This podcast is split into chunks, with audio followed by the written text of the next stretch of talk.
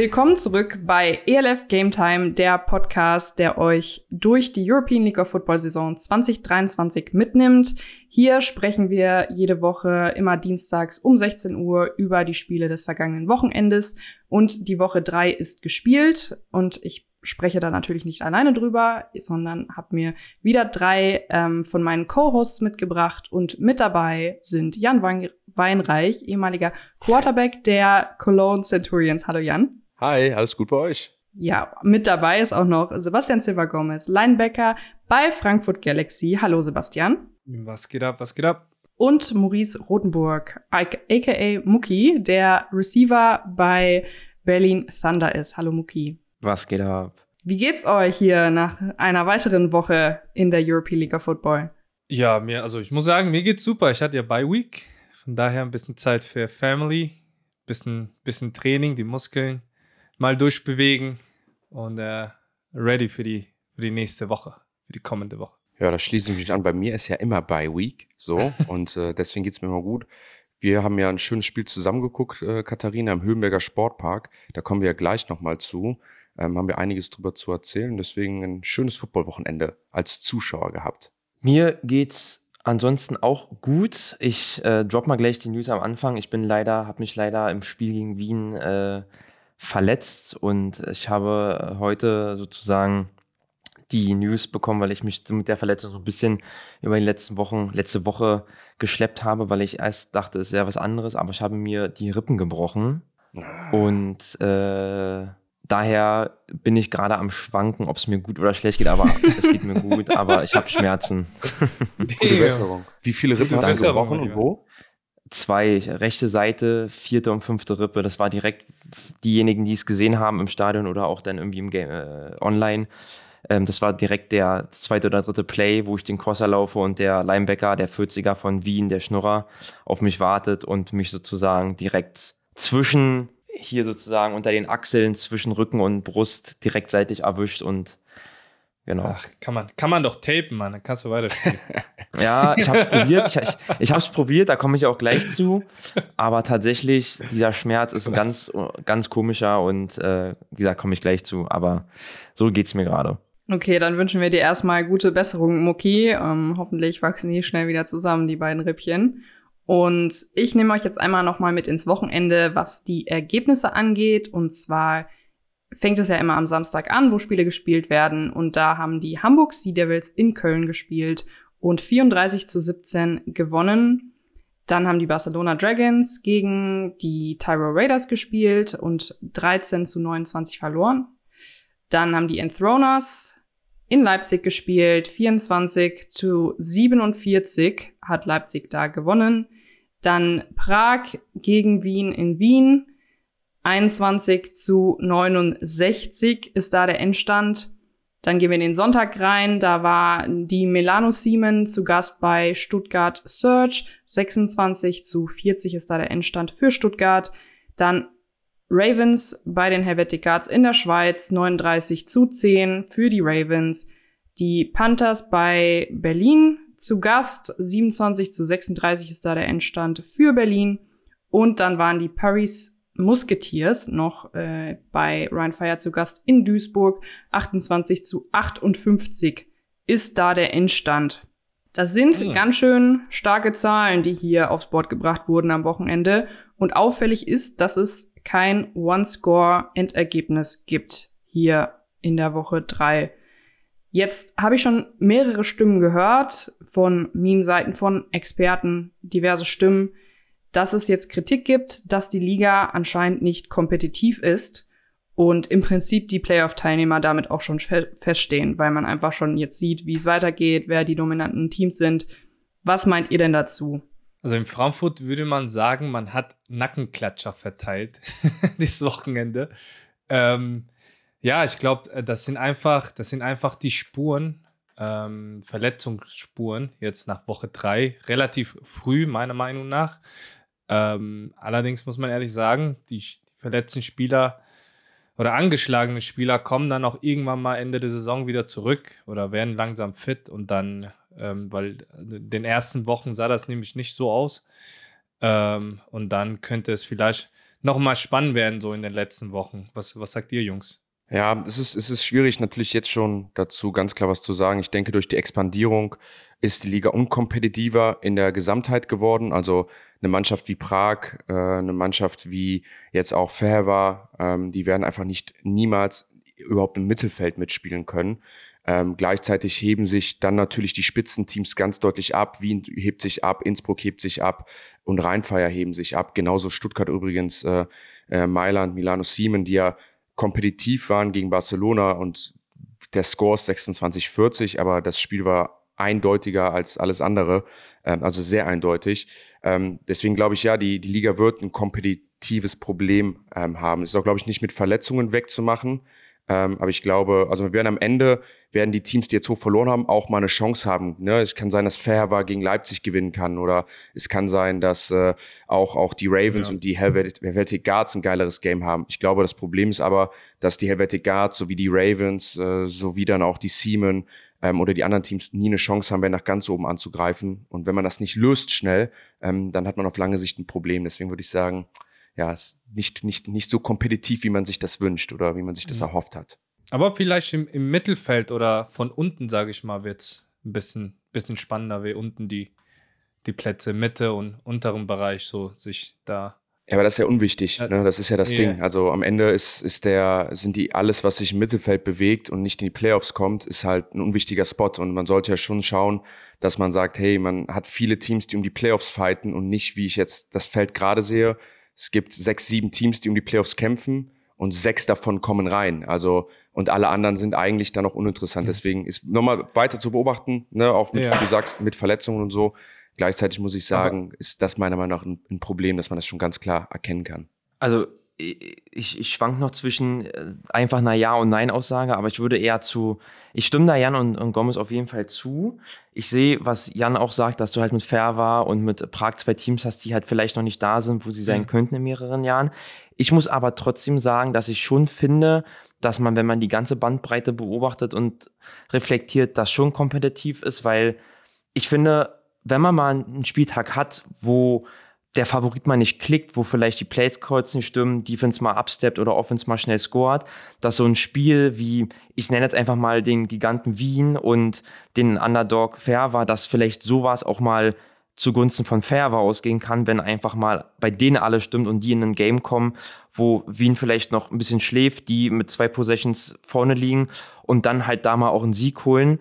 Aber wie Jan auch schon meinte, auf lange Sicht wird Fair vielleicht mhm. nicht so der ja, das Playoff-Team sein, aber trotzdem finde ich die Liga an sich schon sehr kompetitiv. Also egal welches Team man spielt, man geht immer mit dem mit dem mit dem 50-50-Gefühl rein. Also ich habe jetzt bisher noch kein, okay, das sind jetzt gerade mal drei Wochen gespielt, aber ich hatte bisher jetzt noch nicht jedes Mal das Gefühl, was man halt vielleicht aus anderen Saisons kennt oder aus anderen Spielen kennt. kennt ihr kennt es auch, Jungs, wo man sagt, ey, ja. Die klatschen wir jetzt hier weg, ich komme was wolle, auch wenn wir vielleicht nicht so reinkommen, wie wir es eigentlich denken. Und das hatte ich bisher noch ja. nicht. Deswegen finde ich es schon um halt mich auf eine Seite zu committen, schon, schon kompetitiv. Und, und vor allem mal die Frage, eine Frage an die Runde.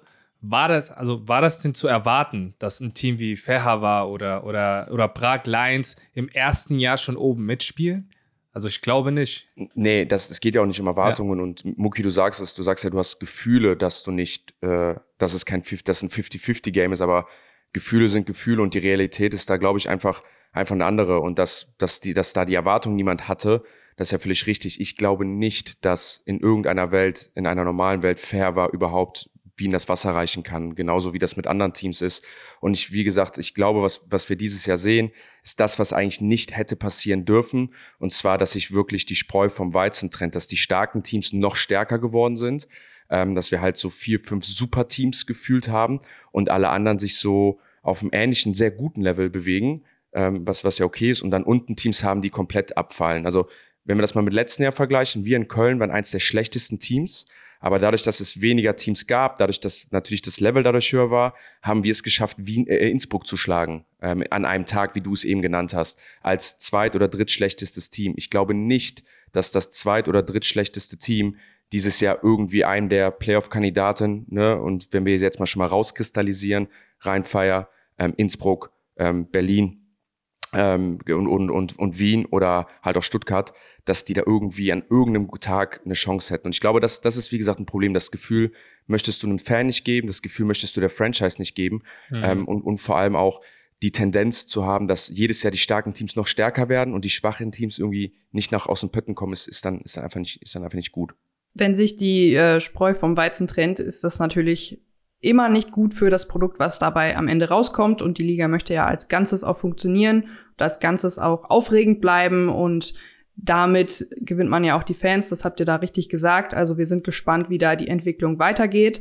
Aber sprechen wir doch mal über die einzelnen Spiele, weil dann verstehen wir vielleicht auch ein bisschen besser, wie es hier zu dieser Situation jetzt am Ende gekommen ist. Und das erste Spiel, über das wir sprechen, ist das Spiel Hamburg Sea Devils bei den Cologne Centurions. Wie vorhin schon gesagt, entstand 34 zu 17. Mm, das ist ein Spiel, wo jetzt auch im Nachhinein ein paar Konsequenzen rausgezogen wurden, worüber wir auch sprechen wollen. Aber zuerst möchte ich eine neue Kategorie ins Leben rufen. Und zwar ist das der Game Timer der Woche, der leider diese Woche gar nicht da ist. Und zwar möchte ich einmal den Valentin Rödiger erwähnen, denn der hat mit fünf Catches und 53 Yards wirklich ein sehr, sehr gutes Spiel gemacht. Das hat Jan schon erwähnt in der Footballerei-Story und ich möchte es an dieser Stelle auch nochmal erwähnen. Und ich finde, da wir ja auch eine Runde hier sind von Spielern, wenn jemand von uns jetzt auch eine Leistung bringt am Wochenende, die jetzt vielleicht nicht unter den Top-Performern ist, weil da gibt es natürlich noch andere Receiver, die da irgendwie am Wochenende abgeliefert haben, aber für sich eine Einzelleistung gebracht hat, die erwähnenswert ist, dann sollten wir das auch an dieser Stelle immer erwähnen. Von daher wollte ich jetzt hier mit einsteigen und jetzt an dich, Jan, übergeben, denn du warst vor Ort auch im Stadion, genauso wie ich. Und ich muss dich direkt korrigieren, es war nicht 53, sondern 83 Yards. Habe ich 53 gesagt? Ich habe das hier sogar abgelesen gesagt. und falsch abgelesen. Ja. Das ist super. Und, das ist und, und, und klasse. War damit Leading Right Receiver, hatte den längsten Catch des ja. Games mit 32 Yards. Ähm, ich komme gleich mal zu seiner Leistung oder ich mach's nee, ich mach's jetzt direkt, ähm, um dann einfach gleich das Spiel zu führen. Valentin hat ein super Game gespielt. Ähm, in der Offense von Christos ähm, geht es vor allem viel darum, die Defense zu lesen, die Defense zu verstehen, ähm, sich in die richtigen Holds zu setzen, um dann halt open zu sein. Und das ist Valentins Spot und das hat man genau gesehen. Also das sind so unspektakuläre Situationen, aber wenn man Ahnung von Football hat, merkt man, dass Valentin immer das Loch in der Zone gefunden hat und dadurch immer einen Schritt schneller war, weil er wusste, was der Defender macht. Kein Drop gehabt ähm, und damit dann auch auch ein Hammer Game hingelegt. Das müsste auch für ihn Career oder ist für ihn Career High. Ähm, hat er lang für gearbeitet und freut mich dann natürlich als Freund oder Co-Podcaster sehr für die Centurions. Hat's aber leider, leider nicht gereicht, trotz der starken Leistung. Ähm, 34-17, das klingt jetzt sehr eindeutig. Äh, vielleicht mal da, um diesen Talking Point von der Competitiveness aufzugreifen. Köln, Hamburg, das war ein sehr competitive Game. Das war bis zum, zum dritten Quarter, bis zum Ende vom dritten Quarter sehr spannend. Ähm, da war der Spielstand nämlich 9 zu 17, also ein One-Possession-Game. Köln hatte gerade einen Pick 6 gefangen. Ähm, also das war schon sehr competitive. Hinten raus wurde es dann langweilig. Ähm, angeführt war es einfach von ich würde sagen, die Offenses, die es hinbekommen haben, den Ball zu bewegen über kurze Distanzen, aber nie richtig finishen konnten. Auf Kölner Seite lag das Ganze dann oft an Turnovern, ähm, an Flaggen, die man dann hatte oder halt ähm, einem verschossenen Field Goal oder so. Also wirklich so, so Kleinigkeiten, ähm, die projiziert waren und bei Hamburg äh, würde ich, würde ich sagen ähnlich, wobei Hamburg halt dann nicht den Touchdown gescored hat. Dafür konnte Hamburg dann aber zum Beispiel ein Field Goal schießen. Äh, da liebe Grüße an Moritz Mark und Erik Schlomm. Ich habe vorm Game eine Story gemacht, wo die gekickt haben und habe natürlich den Kick aufgenommen, wo vorbeigeschossen wurde äh, und das meine Story gemacht und äh, haben mir danach nochmal geschrieben, dass er ja im Game alle gemacht hat. Ähm, da war er ziemlich, ziemlich clean.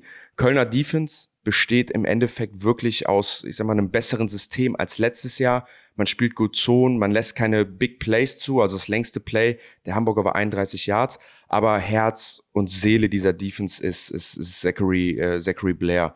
Ähm, hatte schon wieder fünf Solo-Tackles, acht Total-Tackles, ein Sack, zwei Tackle for Loss und man merkt einfach, dass er mit seiner Energie Energie das Team einfach, einfach antreibt. Ähm, am Ende hat es für Köln halt auch wieder aus einem Grund nicht gereicht. Das Team ist zu eindimensional. Man kann den Ball nicht laufen. Vor 17 Läufe nur 38 Yards. Ist auf äh, Hamburger Seite übrigens auch nicht besser. 30 Läufe, 97 Yards. Also beides, also Köln hat ein 1,6 Average, Hamburg ein 2,8er Average. Das ist einfach nicht gut. Dylan Jacob hat gar kein schlechtes Spiel gemacht. Dafür wurde er siebenmal gesackt und konnte zum Ende hin erst einen Touchdown werfen, hatte einen Pick Six auf den Ball, den du nicht werfen darfst, hat damit auch das Spiel komplett aus der Hand gegeben beim Spielstand von 9-17 und am Ende ist Hamburg dann auch damit verdient als Sieger vom Platz gegangen, auch hoch. Wie gesagt, das Spiel war deutlich spannender, die Defense von Köln hat Köln im Spiel gehalten, aber am Ende war man leider, leider, nicht gut genug und für Dylan hat es dann ja auch gehießen, ähm, dass er sich jetzt ja, verabschieden muss aus, aus Köln. Jungs, habt ihr was vom Spiel sehen können? Also ich habe es mir komplett angeguckt. Ich auf Modern Sport, äh, Sports TV war ja da wurde übertragen. Ich muss sagen, ich habe so die Daumen für, für, für, für Köln in dem Moment gedrückt, weil Köln halt einfach, ich glaube, das waren sogar die ersten zwei Drives, da hatte ich dir auch geschrieben, Jan, die sahen so gut aus, die haben den Ball bewegt, immer Flats attackiert, dann die Runs über, wie heißt er, Apelt? Amelt. Amelt super attackiert. Ähm, und dann irgendwie den Ball nicht in die Endzone bekommen und äh, Hamburg scoret dann daraus und wie du dann schon sagst, dann am Ende noch den Pick geworfen. Dann hatte ich noch mal kurz die Hoffnung, als der, äh, äh als der D-Liner, der D-Tackle, den Pick Six fängt. Ja. Da fand ich, war eine geile Aktion. Ja, und dann hinten raus leider äh, dünn gewesen und leider nicht, ja, wie du schon meintest, hat es am Ende nicht gereicht, leider für, für Köln. Aber ich habe mich für Valentin gefreut, der hat ein super Game gemacht. Auch glaube, der Catch, den du gerade meintest, über 32 Yards, der war ja auch in der eigenen Einzone, also an der eigenen zwei. Den da so runter zu pflücken und äh, die offen zu befreien, kostet Nerven und auf jeden Fall auch, äh, ja, äh, Eier, würde man sagen. Ja. Äh, und, und von daher, ähm, eigentlich schönes Spiel, aber hinten raus dann für Hamburg ich, ich weiß nicht, ob ihr euch daran erinnern könnt. Äh, ich glaube, äh, letzte Woche meinte Valentin, dass es das, also das es war ein großes Problem, dass, dass sie den, den Quarter, also dass die Receiver viele Bälle fallen gelassen haben und dass sie unbedingt daran arbeiten müssen, dass sie den Quarterback, sag ich mal, nicht im Stich lassen. Ich glaube, dieses Mal hat der, hatte sich das zu Herzen genommen und äh, gezeigt, wie es geht. Ich freue mich auch, dass der ein gutes Spiel hingelegt hat. Nicht, nicht übrigens nicht nur er, Paul Lennart auch das erste Mal sieben Catches, äh, 44 Yards, auch kein Ball fallen gelassen, ähm, der catchable war. Tyree Robinson, der Ami auch acht Catches, 54 Yards. Ist übrigens aber auch ein Problem, dass sie ihren Ami nicht richtig eingesetzt bekommen. Das merkt man ja auch in der Liga. Alle haben Quarterback und Receiver und jeder Receiver performt irgendwie. Nur in Köln läuft es nicht, nicht so ganz, was ja dann auch ein bisschen jetzt der Grund ist, dass man sich da für einen Quarterback neu orientiert hat. Also das kann ich schon sagen. In Köln schaut man sich durchgehend für, um, für Spieler um. Also es ist nicht nur der Quarterback, sondern jeder wird evaluiert und man schaut immer, ob, ob man neue Leute dazu gewinnen kann. Ähm, ich würde nicht sagen, dass Dylan schuld ist an der schlechten Leistung, aber ich glaube auch, dass, dass Dylan vielleicht auch nicht der richtige Quarterback dann am Ende ist oder dass es auch nicht die richtige Situation ist. Man hat sich jetzt verstärkt und zwar mit Jude Erickson, äh, Quarterback, zuletzt bei der San Diego University. Ich habe ähm, mir das mal rausgenommen, heute ein bisschen mehr Sprechzeit dann zu haben, weil ich mir dann das Highlight-Tape vom jungen Mann angeguckt habe. Ich kann so viel sagen, dass ich es mir jetzt schon zum zweiten Mal angeguckt habe. Ich habe es mir schon mal vor der Season angeguckt. Ähm, und deswegen äh, wollte ich heute mal eine, eine Analyse geben, warum ich auch glaube, dass es besser laufen könnte für Köln. Denn was Köln bisher ein bisschen gefehlt hat, war halt das rhythmische Passing Game. Also wie Muki eben gesagt hat, man hat es bisher immer hinbekommen, die Flats, die kurzen Routen mal anzuwerfen. Aber am Ende des Tages hat es halt gefehlt, dass ein Quarterback mal drei Schritte zurück macht und on time, on the money mal so ein 18 Yard Comeback anbringt oder mal einen tiefen Ball, ja, und dann einen Hit kassiert under Pressure. Dylan hatte die Tendenz, nach hinten zu gehen, wenn Pressure kam, entweder den Sack zu nehmen oder ist selber gelaufen oder halt oft am Ende auch ein Throw zu machen, den man nicht, den man nicht machen, machen sollte. Und das ist, was der neue Quarterback auf seinem Highlight-Tape zeigt, dass er das kann. Da sind viele Bälle drauf. Drei Steps nach hinten, tiefer Post, drei Steps nach hinten, 15 Yard out auf den Outside Receiver. Das sind super schwierige Bälle. Mit einem Hit im Gesicht. Ähm, drei Steps nach hinten, Pressure, stepped up, wirft den Ball, kriegt einen Hit. Und ich glaube, das passt ziemlich zu dem System, was der OC läuft und, und was, was, was Köln gerade auch ein wenig braucht, um seine Playmaker in Szene zu setzen. Was ihm fehlt, was ich mir eigentlich erhofft hatte, geglaubt hatte, sind die Beine. Ist kein Scrambler, ist keiner, der selber viel mit den Beinen macht. Und ich glaube, das, das kann nachher auch wieder nach hinten losgehen, wenn die Pressure zu viel wird. Ich bin trotzdem gespannt. Ihr könnt euch meiner Meinung nach in der Kölner Zukunft darauf einstellen, dass das Passing Game etwas genauer wird und dass auch die Receiver etwas besser in Szene gesetzt werden. Aber Jan, meinst du nicht, äh, dazu brauchst du auch eine solide Offensive Line, weil du weißt ja nicht, was für eine O-Line er in, in, in College gehabt hat. Wahrscheinlich eine bessere wie in Köln. Und äh, ja, So, das Ja, das, das habe ich ja gerade gesagt damit. Also er, Ja. er hat ja auf seinem Highlight-Tape hat er ja die Situationen, wo er unter Druck ist. Also es ist jetzt nicht, ja, äh, wir kommen ja gleich mal zum Game, also es ist jetzt nicht das Jadrian Clark Highlight-Tape von letzter Woche, wo kein Druck da ist, wo er immer Zeit hat und wo er einfach selten unter Bedrängnis ist, sondern in seinem Highlight-Tape sind die viele, viele seiner Plays sind mit Leuten, die er wirft den Ball und eine, sofort im nächsten Moment wird er gehittet. Also er, zeigt, dass Mhm. er das kann, dass er in der Lage ist und dass das genau sein Game ist. Eigentlich dieses drei Schritte nach hinten werfen, Hit Ja. bekommen. Ähm, und das macht mich so zuversichtlich, dass man sieht, dass, dass er damit umgehen kann. ja, ja. Das, das hat aber natürlich auch mit, mit, mit Vertrauen an die O-Line. Ich meine, äh, wenn du, wenn, wenn, wenn du Vertrauen an deine O-Line hast, wie ein Jadrian Clark, ne, dann, dann hast du halt manchmal Situationen, wo du, wo du halt dich wohlfühlst und dann kommt der Hit wie letztes Jahr, äh, äh, letzte Woche von, von Jan-Philipp Bombeck, weißt du? Wenn du aber andauernd als Quarterback irgendwie unter Pressure stehst, dann ist ja in deinem Kopf, ey, ich muss den Ball schnell loswerden. Weißt du, was ich meine? Vielleicht, meine, Meinung- also meiner Meinung nach, ein bisschen zu früh hätte man eher vielleicht äh, die O-Line abcoachen müssen, mehr zu halten, wie Ja. es- wie es Ja. wie es vielleicht andere Teams machen. Ähm, und äh, genau. Abs absolut. Mein- ich gebe ich geb Ja. dir recht. Ähm, man muss aber auch sagen, das habe ich mitgenommen vom Spiel. Äh, Ja. Köln hat die Pressure in vielen Situationen sehr gut unter Kontrolle gehabt. Ähm, Okay. Und Dylan ist den Ball auch einfach oft nicht losgeworden. Es ist nicht sein Game gewesen. Also ihm fehlt auch die Okay. Confidence, vielleicht auch deswegen. Ähm, aber das, deswegen habe hab ich da Hoffnung, weil ein Quarterback, der das auf seinem Highlight-Video zeigt, der zeigt, dass er das kann. Und auch die O-Line in dem Tape ist nicht äh, Granate, um ehrlich zu sein. Okay. Also selten von einer guten Pocket. Ich gebe dir recht, ähm, wenn man, wenn man die Awareness hat, das Vertrauen, dann nimmt man den auch mal. Wenn es 20 Mal passiert, ist scheiße, aber das ist auch nicht die Realität, die wir in Köln haben. Die haben einen guten O-Line-Coach, die coachen sich ab. Es ist nicht jedes Play Pressure, aber leider Mhm. auch in vielen Plays, wo keine Pressure da ist, werden auch die Bälle nicht genau geworfen. Deswegen, Okay. ich glaube, umso interessanter, unsere beiden Punkte diese Woche auf Köln zu gucken und ob man eine Veränderung, Veränderung auch dann ganz klar sieht. Oder nächste Woche, je nachdem, ob er spielt. Ich habe noch eine Frage an dich, Jan. Das ist ja immer die Frage, die viele dann immer beschäftigt oder wo auch dann die Entscheidung hinfällt. Der Jude war noch nicht in Europa oder hat noch nicht in Europa oder sei es ähm, anderen Ländern außer jetzt Amerika gespielt. Hat nicht gespielt, nein, nein, hat er nicht. Okay, okay. Also ist sozusagen. Frisch aus dem College. Gut.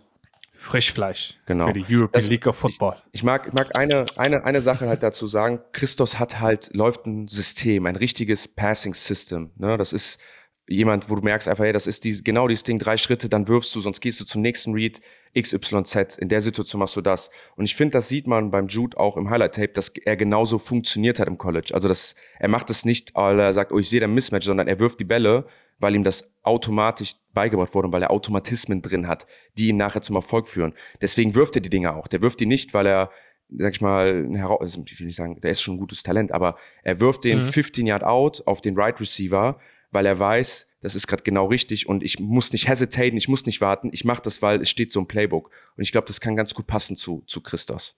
Okay, dann sind wir mal gespannt, wie sich die Lage in Köln vielleicht verändern wird mit einem neuen Quarterback. Wir wünschen auch Dylan an dieser Stelle nochmal alles Gute, weil die Jungs, die kennt man ja auch immer ein bisschen privat so auch. Deswegen ist es natürlich auch dann immer schade. Das ist halt so, das ist Profisport hier, auch in der European League of Football. Deswegen passiert sowas mal. Aber deswegen sollte man immer trotzdem an den Menschen hinter dem Spieler denken und demjenigen alles Gute wünschen. Und wir sind gespannt, wie sich die Lage da verändert, weil, wie ihr schon richtig gesagt habt, wenn die Imports keine Difference Maker sind, dann sollte man sich vielleicht doch noch mal als Team überlegen, ob Veränderungen notwendig sind, weil das sind Kostenpunkte, das sind die im besten Fall die Playmaker in einem Team und ähm, deswegen wollten wir hier jetzt auch mal ein bisschen länger drüber sprechen und die ganze Situation jetzt mal ein bisschen beschreiben und auch darüber sprechen, was sich jetzt verändern wird.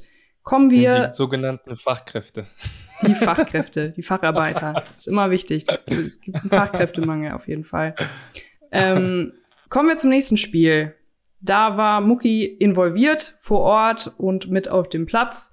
Berlin ähm, hat gegen die Panthers gespielt, die bis dato ungeschlagen waren, aber jetzt nicht mehr, denn Berlin hat das Ganze gewonnen. Spielstand hatte ich eben schon durchgegeben. 36 zu 27 wurde dieses Spiel gewonnen. Muki, nimm uns doch mal mit, was da in Berlin alles vonstatten gegangen ist im Friedrich-Ludwig-Jahn-Sportpark. Gerne. Also es war auf jeden Fall ein super geiles Spiel. Ich glaube, die Ausgangslage, wie du gerade schon beschrieben hast, war klar. Die haben stand 2 und 0, wir waren 1 und 1 und äh, ich äh, mag es immer eigentlich ganz gerne Betracht ziehen, obwohl es eigentlich immer so irrelevant ist, aber so eine Zahlen wirken sich ja dann immer schon ganz eigentlich so auf diese aktuelle Situation aus. Also man denkt dann immer, ah, die kommen jetzt, die stehen 2-0, die sind undefeated, die haben äh, was drauf und wir sind 1 und 1. Aber wir haben uns dann gar nicht als so den Underdog gesehen, sondern es war wieder wirklich ein 50-50-Spiel. Äh, wir waren ready, wir haben gut trainiert, wir waren fokussiert und am Game Day selber hat man schon gemerkt, dass wir alle Bock hatten. Es war jetzt nicht so die Stimmung, dass wir eingeschüchtert waren. Also wir wussten, was kommt. Wir wussten, dass ähm, der Tate kommt, der, ich glaube, die Woche davor vier Touchdowns gefangen hat. Turbo Tate. Wir wussten, dass der Running Back, äh, wie heißt er? Turbo Tate. Tony Tate. Turbo Tate, Turbo soll Tate, er, Tony. heißt er doch jetzt. Turbo Tate. wir wussten, was er kann. Haben uns darauf eingerichtet. Wir wussten auch, dass der Running Back was kann und Defense auch solide ist. Und wir sind ins Spiel gestartet, also rein faktisch gesehen, um es mal zusammenzufassen, ähm, Time of Possession, beide Offensen, gleich, gleiche Time of Possession, gleiche Strafen, auch gleiche Offense Yards. Ähm, das ähm, nimmt sich eigentlich nicht viel. Der große Unterschied war aber gleich zu Beginn des Spiels, dass wir relativ früh scoren konnten. Also wir haben relativ schnell, also bis zur Halbzeit, ähm, 19 äh, Punkte aufs Board gebracht, im Gegensatz zu Breslau, die nur mit drei Punkten in die Halbzeit gegangen sind. Wir waren offensiv, haben wir geklickt, also unsere Strategie mit tiefen, tiefen Pässen auf ähm, Wilczek und ähm, Jackson hat funktioniert. Man sieht sie auch an den Stats, dass die Jungs auf jeden Fall ähm, ein Bomben-Game hatten. Run-Game konnten wir gut upsetten. Wir konnten mit kleinen, schnellen Runs einfach das ähm, lange Passspiel öffnen und sind dann so in die Halbzeit gegangen. Breslau hat nicht ganz geklickt. Die hatten immer so ein bisschen Probleme zu finishen. War auch dem geschuldet, dass wir halt einfach mit der Defense halt einfach Turbo Tate gedoubled haben, also den mit dem Safety drüber, Cornerback, Man-to-Man -Man und Safety Help on top, war halt dann auch relativ früh Turbo Tate nicht mehr Faktor. Und das Geile war auch, ähm, was bei uns halt einfach cool ist, dass wir mit Kitchens jemanden haben, der von Offense und Running Back, Schrägstrich Thailand, immer gedoppelt wird und Leute wie Ludwig mit der Elf dann halt einfach super Pressure bringen können und halt einfach, glaube ich, schon zur Halbzeit haben wir schon drei oder vier Sacks gehabt, einfach ähm, da genug Druck bringen konnten.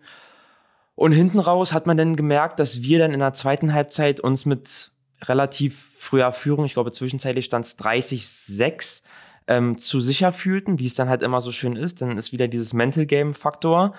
Und dann fing Breslau an zu punkten. Der Running Back hat dann, glaube ich, zwei, drei dicke Läufe über 50 Yards äh, uns reingedrückt und dann auch relativ schnell am Ende 222 Yards oder 220 Yards ähm, äh, gerusht. Und dann hinten raus wurde es dann wieder eng. Wir konnten nicht scoren. Wir mussten dann zwei, dreimal panten. Die haben gescored und dann hinten raus wird es dann halt wieder ein enges Game, wo wir es uns dann halt selber auch schwer machen, wo man dann sich halt wieder fragt, wie kann sowas passieren, dass wir die eine Halbzeit komplett kontrollieren und in der zweiten Halbzeit kommen die um die Ecke und schenken uns fast drei Scores ein. Ist dann wieder das Game of Football, dass man halt wieder vier Quarter spielen muss, um halt am Ende ähm, zu gewinnen. Und da ähm, nochmal, um den Punkt von vorhin aufzugreifen mit dem Kompetitiven, da sieht man wieder, dass Breslau mitspielen kann. Also klar, die liegen äh, zur Halbzeit 19-3 hinten, aber hinten raus, ähm, wenn man nicht fokussiert ist, wird es dann nochmal eng. Aber schlussendlich hat es gereicht, wir haben gewonnen, ähm, hatten ein super Spiel, und haben denen erstmal jetzt die erste Niederlage eingeschenkt.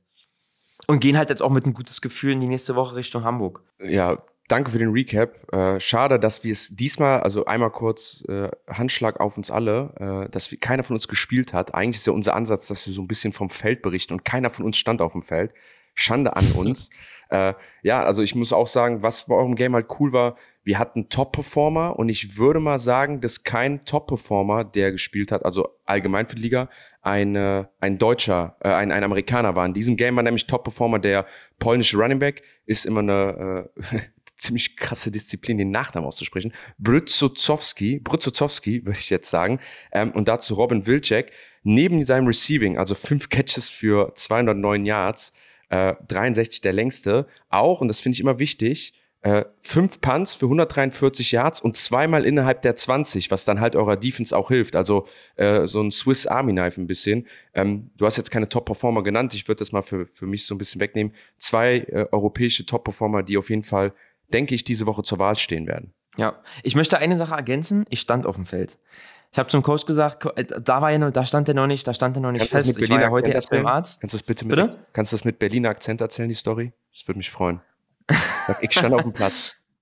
Ich stand auf dem Platz. Ähm, ich war ja heute erst beim Arzt. Ich habe sozusagen, ich hatte schon die Schmerzen und ich habe gesagt zum Coach, ey, ähm, ich werde spielen, ich werde long snappen und holden, so die Sachen, die man dann halt machen kann, um halt das Team wenigstens da in die Richtung zu unterstützen. Das war für ihn cool, aber Receiving haben wir mich rausgenommen. Und natürlich passiert in diesem Spiel eine Situation, die ich als Holder natürlich damit nie gerechnet hätte. Ich holde das Ding für ein Feed Goal. Die Bresserer blocken das Ding und können das return. Und ich renne zum, zum Returner, der den Ball aufgepickt hat, mit der rechten Rippe und muss probieren, den irgendwie zu tackeln. Und dann, leg, ich- dann am Ende irgendwie alle, auch O-Liner rauf, wir haben den dann getackelt, aber am Ende liegst du da mit zwei äh, an, äh, gebrochenen Rippen und denkst dir, gut, damit habe ich jetzt nicht gerechnet. Also egal was kommt, damit habe ich jetzt nicht gerechnet. Ähm, äh, ja, deswegen, also ich habe das, das, da habe ich gespielt, aber wir klammern es mal ein, gespielt in Anführungszeichen. Aber äh, ja, das war die Situation. Ja. Also ich glaube, von mir gibt es nichts zu ergänzen. Äh, wie du schon sagst, Jan, äh, der Running Back, der polnische Running Back, ähm, auch ein sehr, sehr guten, gut, guter Spieler. Äh, auch von letztem Jahr habe ich, ist er mir, mir aufgefallen, als wir in Breslau waren. Ähm, auch ein Local Guy, also Shoutout an, an ihn. Und man muss mal dazu sagen, wenn man so die Top-Performer be beurteilt und rein die Zahlen sieht, also Turbo Tate auch 116 Yards, ein Touchdown, Running Back, äh, Brozokowski 224 Yards und ein Touchdown. Also wenn man die Zahlen sieht, müsste man eigentlich denken, ohne wenn man den Score jetzt in Betracht zieht, das hat für einen Sieg gereicht. Also wenn man über 200 Yards Rushing hat, ist es schon auf jeden Fall eine Ansage. Aber die haben es trotzdem nicht geschafft, zu scoren. Und wir im Gegensatz mit den Zahlen, die wir haben mit Wilczek und mit äh, Aaron Jackson, haben halt die Punkte aufs Board gebracht. Und es waren auch auf, äh, auf, auf Wilczek, ich glaube, der hat, wer, es gesehen hat, ich glaube, der hat vier tiefe Dinger gefangen und hat, was man auch auf Tape sieht oder auch in den Highlights sieht, der fängt den Ball einmal, ich glaube, für, für, für einen Stop, einen 10-Yard-Stop oder einen Hitch und turnt sich und ist mit seinem Speed so schnell von 0 auf 100, dass die zwei Defender so einen schlechten Winkel nehmen und der so ein, ein Yards after Catch, äh, äh, äh, das war unglaublich hatte. Ähm, also sehr stark. Abschließend vielleicht noch zum Game. Äh, eine Sache, die mir, die mir da wichtig ist, was mir auffällt bei euch in der Offense. Ihr habt trotzdem, auch wenn es erfolgreich war, euren Groove halt noch nicht gefunden. Ne? Also letzte Woche bestandet ihr aus primär Quarterback-Runs. Passing Game war gar nicht da, tief wie kurz nicht. Diese Woche äh, hat euer Quarterback den Ball deutlich, deutlich weniger in die Hand genommen, achtmal nur, für 22 Yards, also ganz anderer Turn. Dafür tiefe Bälle. Ähm, so, äh, auf dann zwei dominante Right Receiver, AJ Jackson und Wilch, Wilch, Wil- Wilczek, Wilczek. Ich glaube, da gibt es jetzt so zwei Argumentationsketten. Man kann sagen, äh, pick your poison, also ihr sucht das, was funktioniert, dann tut ihr es. Oder man kann sagen, ihr seid, habt noch nicht euren Groove gefunden und habt noch nicht so richtig euren Rhythmus, ähm, um den Ball richtig gut zu bewegen. Ähm, mal gespannt, wie es ist, wenn nächste Woche dann ein Team hingeht und euer tiefes Passing-Game wieder wegnimmt, so wie Wien oder in den kommenden Wochen, ähm, wie er dann reagiert. Ist, glaube ich, das Spannendste, wie man eure Mannschaft da so betrachten kann. Ja, wir sind äh, weiterhin gespannt, wie ihr da in Berlin das Ganze lösen werdet. Muki, wir hoffen erstmal, dass du äh, in den nächsten Wochen vielleicht dich doch dann etwas zurückhältst mit deinen Einsätzen beim Holden und Tackeln. Bitte äh, bleib gesund oder werd gesund auf jeden Fall erstmal äh, nochmal. Und ähm, ja, wir sind gespannt, wie es da weitergeht. Das nächste Spiel, über das wir sprechen möchten, ist das Spiel Rheinfire gegen Paris in Duisburg. Das wurde, wie eben auch schon erwähnt, gewonnen 58 zu 28. Da hat der Quarterback Jadrian Clark von Rheinfire eine All-Time-Performance hingelegt mit acht Touchdowns. Das müssen wir jetzt hier zu Anfang einmal erwähnen. Das ist ja schon jetzt durch die Ligakanäle ganz groß gegangen. Ich war auch im Stadion. Äh, ja, war ein sehr eindeutiges Spiel. Aber ähm, Sebastian, erzähl doch mal ein bisschen mehr zu dem Spiel. Du hast dich da jetzt noch mal im Detail mit beschäftigt. Ja, also bevor ich anfange, mal eine Frage an die Runde. Ähm, ihr könnt mal vielleicht ein, ein Wort zu diesem Spiel euch mal überlegen. Ähm, ich, ich, also ich fand es ein bisschen enttäuschend. Ähm, also ich sag mal, so vergleichbar wie, wie FIFA jedes Jahr. Du freust dich, denkst, es passiert was, kommt was Neues, aber immer wieder die gleiche. aber ja, ich fand es ein bisschen enttäuschend, ähm, vor allem von, von Pariser Seite. Ähm, ich habe äh, echt gedacht, da kommt, da kommt ein bisschen mehr. Aber ähm, ja, du, Katharina, du sagst es, äh, Jaden Clark mit einer Top-Performance äh, dieses Wochenende. Allerdings muss ich ehrlich sagen, man, man vergisst doch ein bisschen, wer das Arbeitspferd da war in diesem Team. Und das ist äh, natürlich äh, wieder mal ähm, Robitail, finde ich. Ähm, der geht ein bisschen, sag mal, der, der geht ein bisschen in Vergessenheit, ähm, weil nämlich doch der hat ganz schön, ganz schön gearbeitet äh, für diesen für diesen Score oder für dieses für dieses Spiel.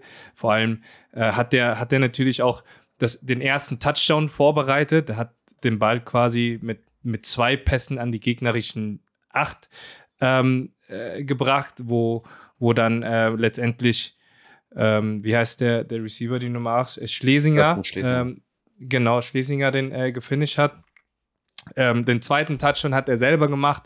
Äh, ich habe es ja letzte, letzte Woche auch schon, schon gesagt. Es gibt für mich in der Liga kaum einen Receiver, der so viele, der so viele Yards after Catch macht. Ich meine, sein Touchdown war ein, ein Bubble Screen, das heißt, ähm, er dreht sich einfach nur um und kriegt den Ball so schnell wie möglich vom Quarterback und macht selber den Touchdown für, für 13 Yards. Ähm, ja, wie gesagt, ähm, O-Line solide wie immer.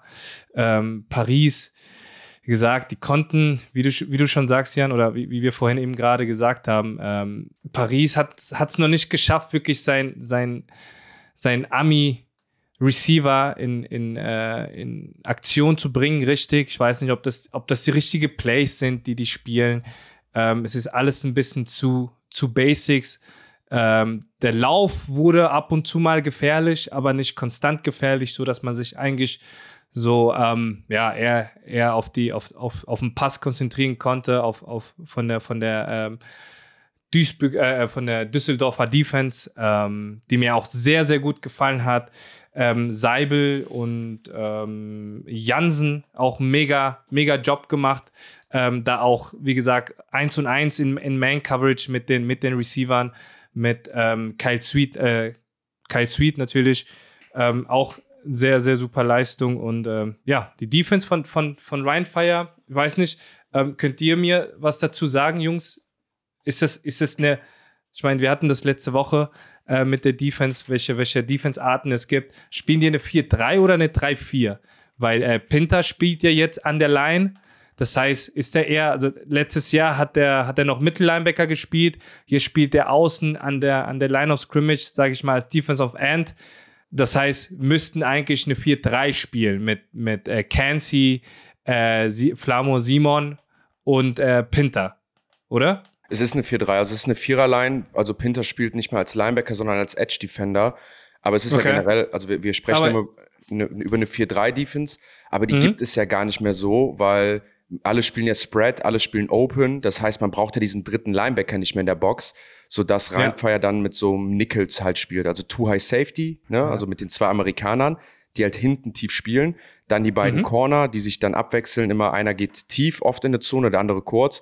Und dann noch drei, äh, Entschuldigung, vier Spieler, äh, nee, drei ja. Spieler underneath und dann vier an der Line. Und damit spielen sie halt die ganze Zeit durch. Was sie aber gut machen jedes Mal, finde ich, wenn sie blitzen, dann wirklich sitzen die Dinger immer gut. Gutes Timing, mhm. die Linebacker knallen gut in die Gaps rein. Man kriegt eigentlich immer einen Free Rusher. Also das ist schon eine, eine sehr gut gecoachte Defense. Und was mir auch gefällt, die kreieren jedes Game Turnover. Jedes Game von, äh, von, von Rheinfire. Turnover, Big Plays. Also es ist, ich habe selber ja gegen Rheinfire gespielt und es ist so, die lassen viel zu. Du kannst auch den Ball bewegen. Also im zweiten Game glaube ich, hatte ich auch 480 Yards und sechs Touchdown-Pässe. Da, das, das, das geht auch äh, an einem schlechten Tag. Aber wenn die executen und wenn die ihren Job spielen, dann kriegst du den Ball schwierig bewegt. Wenn die gegnerische Offense von Rheinfeier scoren, dann musst du aufholen und irgendwann passiert dir ein Fehler und dann schnappen sie, schnappen sie zu. Ähm, ja. Eine Sache. Zweimal, zweimal ja. zugeschnappt natürlich äh, dieses Wochenende Morrison äh, mit zwei Interceptions für äh, 12 Yards. Äh, sorry, ich habe dich unterbrochen, Jan? Nee, nee, alles gut, alles gut. Ich wollte auch ja. gerade die Picks nachgucken. Äh, äh, jetzt ist es nicht der äh, Omari, der jetzt den Pick holt, sondern sein, sein Kollege. äh, hat denn den längeren gezogen. Wahrscheinlich, da merkt man auch, ne, du bist so bei, also bei Rheinfeier, das ist halt wirklich pick your poison, so, ne, egal wo du hinwirfst, da steht ein Ami, sind überall gut besetzt. Eine Sache noch, ist mir auch aufgefallen, wenig Verletzte bei Rheinfeier. Ähm, ich habe noch keinen gesehen, der down gegangen ist. Ich weiß nicht, ob ihr das bestätigen könnt oder ob ich der mir Besseres belehrt. Die können viel durchwechseln auch auf der Offensive Line, ähm, zu denen mhm. ich jetzt kommen will. Du hast gesagt, wir haben das Workhouse vergessen, der Rheinfeier. Und das Workhouse ist niemand anderes als die Offensive Line die sieben, acht Jungs, die da durchrotieren, das ist der Grund, mhm. warum das die beste Mannschaft gerade aktuell ist und warum auch in Jadrian Clark so gut performen kann, warum sie 300 Yard Receiver haben, wahrscheinlich, warum sich auch keiner verletzt. Äh, Hamburg hat ja alles dran getan, dass sich Jadrian letzte Woche verletzt mit dem Illegal Hit da, aber sonst äh, hält, hält die O-Line da die, die weiße Weste. Die, Come on. Das war 100% Brudi. Come on, Bro. 100%. Ich weiß, du bist Quarterback, aber komm schon. Nicht Quarterback, komm 100, Na, 100%. Komm. erklär, mir mal, erklär mir mal, warum, warum du das nicht, warum, warum du sagst nein. Warum? Ist einfach nein, nein, nein, warum, warum Gomez sagt nein. Ja, genau. Warum soll sonst ein, ein warum? wunderschönes Defense-Play war von. Du meinst aber, äh, du, du meinst aber von, von äh, Philipp Bomberg, oder? Nein, nein, das war clean. Ach so, okay. Das war clean. Ah, wo, okay, der Jadrian, okay, wo der Jadrian sliden will oder wo der Jadrian slidet und dann im Slide ah, okay. der Hit kommt. Ja, ja, ja, das war, das war. Das meine ich. Bombeck, der Clean Hit, der war wunderschön. Ja. Den will ich auch nicht kassieren. Also der okay. tut auch weh. äh, äh, aber der war clean, der war super. Also sowas ja. darf auch nicht unclean sein. Das ist, das ist dann Football. Nein, aber die O-Line, die spielt und performt einfach super. Was mich halt wundert, vielleicht auch einfach, weil sie es nicht brauchen, ähm, zurzeit ist, dass sie den Ball nicht viel laufen. Nur 57 mhm. Rushing Yards. Aber ich glaube, Glenn Tonga kommt jetzt zurück, dass sich das noch ändern kann. Und jetzt mein letzter Satz, weil ich jetzt schon ausgefahren habe, ist, ja. Ähm, letztes Jahr hatten wir die Kombination Sweet und Edwards, die war unaufhaltsam, aber da vergessen wir einen ganz, ganz wichtigen Mann. Ähm, und das ist nämlich Coach Andrew Weidinger, ähm, der letztes Jahr dabei war. Und ja. der hat die Plays gecallt und der hat es geschafft, seine, seine Jungs in favorable Positions zu bringen. Und dieser Andrew Weidinger coacht jetzt bei Rheinfire.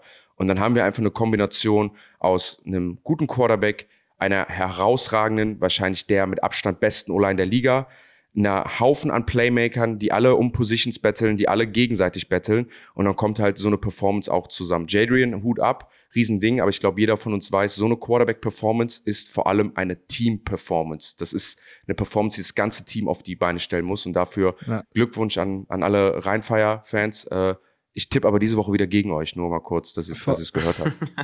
Ich ähm, möchte einmal noch mal kurz reingrätschen, oh. weil wir hatten auch gerade einmal ja. über das Thema Verletzungen gesprochen. Und ich war ja gestern im Stadion und auffällig war, dass Mahungu irgendwann umgezogen war und äh, nicht mehr in Pads und Helm an der Seitenlinie stand. Ich habe nach dem Spiel kurz mit ihm gesprochen und er meinte, nee, alles, alles cool so, aber das ist was, wo man vielleicht ein Auge drauf werfen kann, so was man im Stadion zumindest gesehen hat.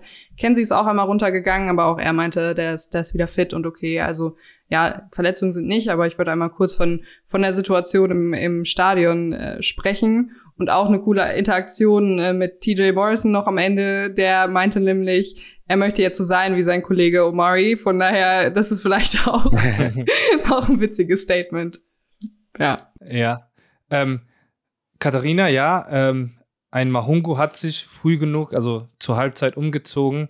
Ähm, das kann man auch machen, wenn man, wenn man so Top-Leute auf der Bank hat, wie ein äh, Haaland Kofi, der auch ein mega Spiel hingelegt hat das Wochenende mit sieben Catches, 104 Yards äh, und ein Touchdown.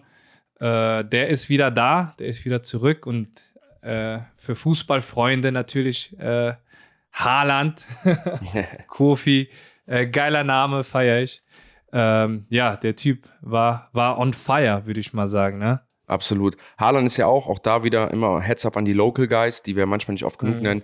Ist ein Düsseldorfer Junge, ist Düsseldorf in der Jugend groß geworden, war ein herausragender Defense-Back, immer ungerne gegen ihn gespielt. Ähm, deswegen, es hatte jetzt mit Verletzungen zu kämpfen, zeigt dann nochmal die Tiefe, die dieser Kader hat. Ähm, ne, und auch die Anspielstation. Und Haaland hat ja auch mit sieben Catches 104 Yards und die Dinger, die er gemacht hat, waren auch nicht einfach. Also also nochmal, das, ja. das ist einfach, es gibt in dieser Offense keine schlecht besetzte Position und jetzt kommt halt noch Glenn, Glenn Tonga dazu nächste Woche ja. gegen Köln. Vor allem, ich fand, ich fand, äh, warum ich das Spiel auch so enttäuschend äh, fand, äh, das Spiel hatte, hatte die besten Voraussetzungen, um ein Blockbuster zu werden.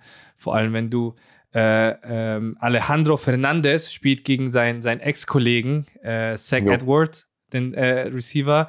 Zach Edwards spielt gegen seinen Ex Offense Coordinator. Ja. Ähm, und Kyle Sweet natürlich ja auch. Äh, von daher war es, ich hatte da, ich hatte da mehr, mehr böses Blut, Blut erwartet, aber ähm, ich meine, von, von Pariser Seite, wie gesagt, ich habe mir heute nochmal auf Huddle ähm, das Video angeguckt. Ähm, ganz, ganz schwache Leistung von, von den beiden Guards und Center ähm, von, von Paris. Ich glaube, da, da, da war es so ein bisschen die Schwachstelle. Und ähm, wie gesagt, Kyle Sweet oft als Slot-Receiver eingesetzt. Ähm, ich weiß nicht, warum warum sie das machen. Oder Hat er letztes Jahr auch gemacht, der, der bewegt sich ja, viel. Der bewegt sich viel, ja. Okay, aber wie gesagt, es könnte, es könnte, sage ich mal, an, an, den, an den Plays liegen, die sie callen oder wann sie es callen. Mhm. Weil ähm, auch ich bereite mich ja intensiv vor auf, auf äh, Paris und oft geben dir schon diese Formation sehr hohe Tendenzen, was, was sie spielen. Und vor allem äh, die, die Laufspiele sind, sind sehr, sehr äh, leicht zu lesen, sage ich mal, wann sie kommen. Ähm, und wie gesagt, die, die O-Line, die O-Line lässt, lässt sich auch sehr, sehr, sehr gut lesen. Ich will noch einen abschließenden Satz zu deiner Frage vorhin Gomez eingangs erwähnen. Ja. Mein Wort wäre gewesen so Team oder Teamzusammenhalt. Ich weiß nicht, ob das nur mein Eindruck ist, aber wenn man Paris allein von, von Namen, sage ich mal, liest, denkt man sich, pff, nicht schlecht. Mhm. Wenn man aber die letzten Spiele, also ich muss sagen, die letzten, auch das gegen Stuttgart sich anguckt, da, da, da, also da frage ich mich als, als Spieler, sind die überhaupt ein Team? Haben die überhaupt Connection? Haben die Teamchemie? Und Ja. ich finde, das sieht nicht danach so aus. Also ich finde, die lassen sich relativ schnell hängen und dann kassieren die halt Ja. 50 Aber Buletten. So, das, aber das ist das ist das, das ist das, was, was wir ja am Anfang gesagt haben. Ne? Das, ein Team muss sich ja erstmal finden. Und vor allem, wenn du so, so große Namen hast, und die haben auch Top-Spieler dort im Kader. Ähm, aber ich würde mal sagen, ist Vergleich wie, wie Paris Saint-Germain. Ja, ist, Ähm, ist vielleicht, ist vielleicht ja. ein guter, äh, ist vielleicht ein guter Vergleich. Ähm, aber Paris ist ja auch ein neues Team und von den neuen Teams sind sie meiner Meinung nach eins, eins äh, mit, mit der besten. Also so Ja. mit, teilen sich so ein bisschen Platz. Also ich finde sie schon so Mit wie Stuttgart. Siemen, wie äh, Helvete Garz oder das, die sind schon eher eine Bereicherung, finde ich, am, am, Ende, de- am Ende des Tages. Bin aber trotzdem das ein. Team, wo ich echt drauf gespannt bin. Ja. Ähm, Und, ey, ein Namen, den ich vollkommen vergessen habe, sorry, bevor wir jetzt weitergehen. Der Kicker von den Rhein Fire, Sebastian Mm. van Santen. Ein 59 Yard Goal kurz vor der Halbzeit, also mit zu, zu Halbzeitende geschossen. Shoutout an ihn. Schö krasse Leistung. Der Junge spielt zum ersten Mal, zum er also ist sein erstes Jahr Football und eine kleine witzige Geschichte, äh, die, die mir erzählt wurde, äh, als, wir, als wir gegen Ryan Fire gespielt haben. Ähm, der, hat, der kennt ja noch nicht die ganzen Abläufe richtig. Äh, und da haben, die, da haben die gescored und der hat sich da an der Sideline so voll gefreut mit den anderen und so und alles. Und dann kam ein Spieler und sagt: Ey, Junge, du musst gleich aufs Feld, du musst kicken. ah, ah, okay, okay. Dann ist er rein und hat Fico geschossen. Geiler Typ, Shoutout an ihn. Äh, und ja, Katharina, das Wort geht an dich. Genau, wir haben nämlich jetzt lang und breit über das Spiel gesprochen, das ja doch dann im Endeffekt sehr eindeutig war. Von daher braucht man da jetzt auch nicht in noch längerer Form drüber sprechen. Und die haben ja auch alle ihren eigenen Podcast, von daher können die das da auch abfrühstücken. Ähm, wir sprechen Nö. jetzt. Nö, die sollen die hier die sollen hören. hier hören, was für, was, Ja. was machst du Werbung für andere Leute? Hallo? Nein, ich meine nur, dass wir hier das nicht zum lange, ja, Rhinefire still mal. Podcast machen müssen hier. Wir haben lange genug über die gesprochen. Ähm, Gerade vom Rhine Derby müssen wir da jetzt erstmal hier noch mal über was anderes sprechen. Und zwar wollen wir noch über ein weiteres Spiel sprechen, das am Samstag gespielt wurde und das sind die Barcelona Dragons bei den Tir Tirol Raiders. Das haben wir gerade schon auch den Score gesagt. 29 zu 13 haben die Raiders gewonnen. Davor, vor dem Spiel, waren beide Teams undefeated. Ich meine, ja, nach zwei Spielen, aber immerhin sind auf jeden Fall mit einem positiven Rekord da 2-0 in das Spiel gegangen und jetzt stehen Barcelona 2-1 und die Raiders 3-0. Das Wort geht an euch. Ja, ich, ich will kurz durchs Spiel führen, ähm, um einmal einfach nur so ein bisschen die Message rauszubekommen. Ähm, das Spiel Barcelona Dragons gegen Innsbruck war auch ein sehr dominantes Spiel der, der, äh, der Raiders. Ähm, ich finde, Barcelona schlägt sich deutlich, deutlich besser, ähm, ist, als das, als das glaube ich, alle von ihnen erwartet haben. Also es gab ähm, zwar ein sehr deutliches Ergebnis, aber die große Klatsche gab es nicht. Unter anderem, weil Connor Miller immer noch eine herausragende Saison spielt. Ähm, auch dieses Game ähm, 39 Pässe, 25 Yards für 239 äh, Pässe, 39 Pässe, 25 Completions für 251 Yards, zwei Touchdowns, eine Interceptions, wurde nur zweimal gesackt, also in drei Spielen nur zwei Sacks, obwohl er gegen Innsbruck spielt, wo alleine äh, Niklas Gustav schon über sechs Sacks, glaube ich, hatte jetzt in drei Spielen. Ähm, ja, da, dazu, ähm, wie gesagt, macht er oder macht er, macht er einen super Job. Ähm, es reicht aber dann, glaube ich, nicht für die Innsbruck Raiders. Und die sind so für mich das Pendant, was, was Rheinfire so in ihrer Division sind, sind die Raiders bei sich. Da merkt man einfach, die haben die richtigen Imports. Äh, McClam schon wieder acht, acht, äh, acht Catches für 169 Yards, zwei Touchdowns. 72 Yard Touchdown wieder oder 72 Yard Reception mit dabei. Ein Touchdown, wo man sich wieder denkt, wie hat der den gemacht? Ähm, dazu natürlich noch Right Receiver, die, die alle gut sind. Adrian Platzkummer, äh, Schneider, Philipp Haun. Ähm, also, also wirklich, wirklich eine super starke Mannschaft. Äh, Christian Strong, 38 Pass Attempts, 26 Yards, fast 300 Yards, nicht einmal gesackt worden. Und das ist so der Hauptgrund, warum ich unbedingt über dieses Spiel reden wollte. Es gab für mich so das Comeback eines europäischen Spielers, ähm, was ich lange erwartet habe, und zwar Running Back Sandro Platzkummer steht seit das erste Mal seit drei Jahren wieder auf dem Platz bei den Giants, nie wirklich gespielt, nur in der Preseason und spielt wieder in Österreich und wieder für die Innsbruck, Innsbruck Raiders. Ähm, ich kenne ihn ja schon länger, ich durfte ihn ja auch über einen Giants-Podcast treffen. Der ist heiß motiviert, der hat richtig Bock, der hatte mit einer Achillessehnenverletzung zu kämpfen. Ähm, und eigentlich, glaube ich, hätte er jetzt noch gar nicht so richtig spielen dürfen. Deswegen war er sehr limitiert, aber hat es halt auch geschafft, mit fünf Rushes 59 Yards zu laufen, also fast 12 Yards Average. Hm. Und ich glaube, das wird man, wird man später sehen. Also zu dieser Bomben-Passing-Offense kommt jetzt noch ein Running Back, der bevor er in die USA gegangen ist, in die NFL, der beste europäische Running Back war, kommt jetzt nach drei Jahren USA wieder zurück und ich glaube, da kann man sich, das war jetzt so eine kleine Probe, die wir bekommen haben, aber ich glaube, da kann man sich jetzt richtig drauf freuen, ihn jetzt Woche für Woche hinten, hinten im Backfield zu sehen. Ja, und was, was mir aufgefallen ist äh, von, von der Videoanalyse, wie, wie smooth der aussieht, wenn er über die Außen läuft. Ich weiß nicht, äh, ja, jo. krass. Also der attackiert wirklich die Mitte, das A-Gap und sobald es dazu ist, nimmt der Schwung und diese, normalerweise, wenn du über, über, über Richtung Sideline läufst, verlierst du ja eigentlich schon so ein bisschen Speed oder sag ich mal, machst du keine Yards. Bei denen weißt du, wenn er gleich nach vorne abbiegt, macht er seine 5, 6 Yards immer automatisch. Und das sieht einfach wie, sein, sein, seine Beine sehen aus wie Speedy Gonzales. Kennt ihr? Ey, mir, jemand, jemand äh, ein guter Freund von mir, hat das Spiel mit einem Coach aus der ELF geguckt und der hat einen passenden Satz gesagt. Der meinte, Sandro läuft in der ELF, wie Jugend-Runningbacks in der U19 laufen. Weil sie einfach, weil er einfach viel athletischer, viel schneller, viel quicker ist. Das heißt, er kann sich mhm. erlauben, mal um außen um Leute rumzulaufen. Plus, und da war ein fieser Cut dabei. Habt ihr gesehen, wie der die 22, den Vera hat aussteigen lassen von Barcelona? Ja. Mit dem klassischen Open Field. Einmal kurz nach rechts, einmal kurz nach links und rechts innen vorbei. Und der Vera wirklich ins Nichts geflogen. Ankle Breaker. Ja, wirklich, wirklich unnormal fies so und und das ist noch nicht mal sein ganzes Potenzial. Muki, du hast ja glaube ich ein bisschen mehr. Ich glaube, dein der Henne hat ihn doch hat ihn doch mal gecoacht, ne? Also du hast doch ein bisschen mehr Stories noch über den Sandro, oder? Äh, tatsächlich leider nein. Also Henne war ja nur mit Schuhan damals äh, in Innsbruck zusammen, aber ich war auch extrem überrascht, wie man so Sandro auf dem Platz sieht und sich denkt, Mensch, der äh, der macht das so aus, aus, dem, aus dem Handgelenk, rennt der da einfach mal seine Easy Yards. Aber ich glaube, hat er nicht einen Punt gemacht? War nicht, war, hat Sandro nicht einen Punt äh, gemacht, der von dem Nummer 3 Cornerback aufgenommen wurde? Da dachte ich mir, oh shit, äh, äh, das hätte jetzt gar nicht zum Spiel gepasst.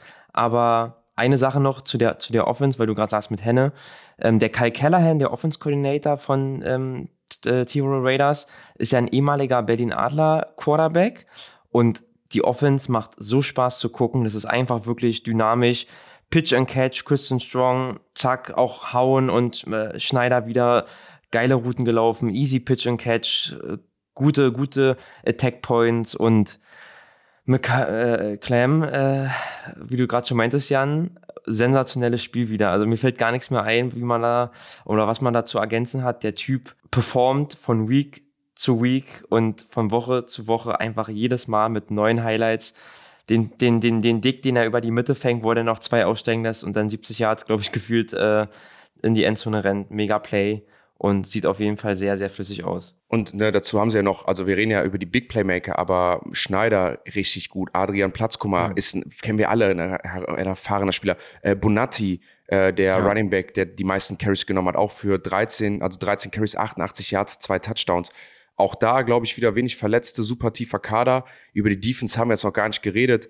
Aber hier mhm. nochmal auch, ne, ich glaube, äh, wir, wir dürfen Jarvis McClam wieder nicht bei den, bei den Top-Performern vergessen, ähm, wenn, wir, wenn wir über die Top-Performer der Woche sprechen. Äh, Woche für Woche. Für mich auch gerade ganz klar MVP-Frontrunner von, von allen Spielern gerade ist für mich Jarvis, Jarvis McClam in der, in der, äh, in der European League of, League of Football.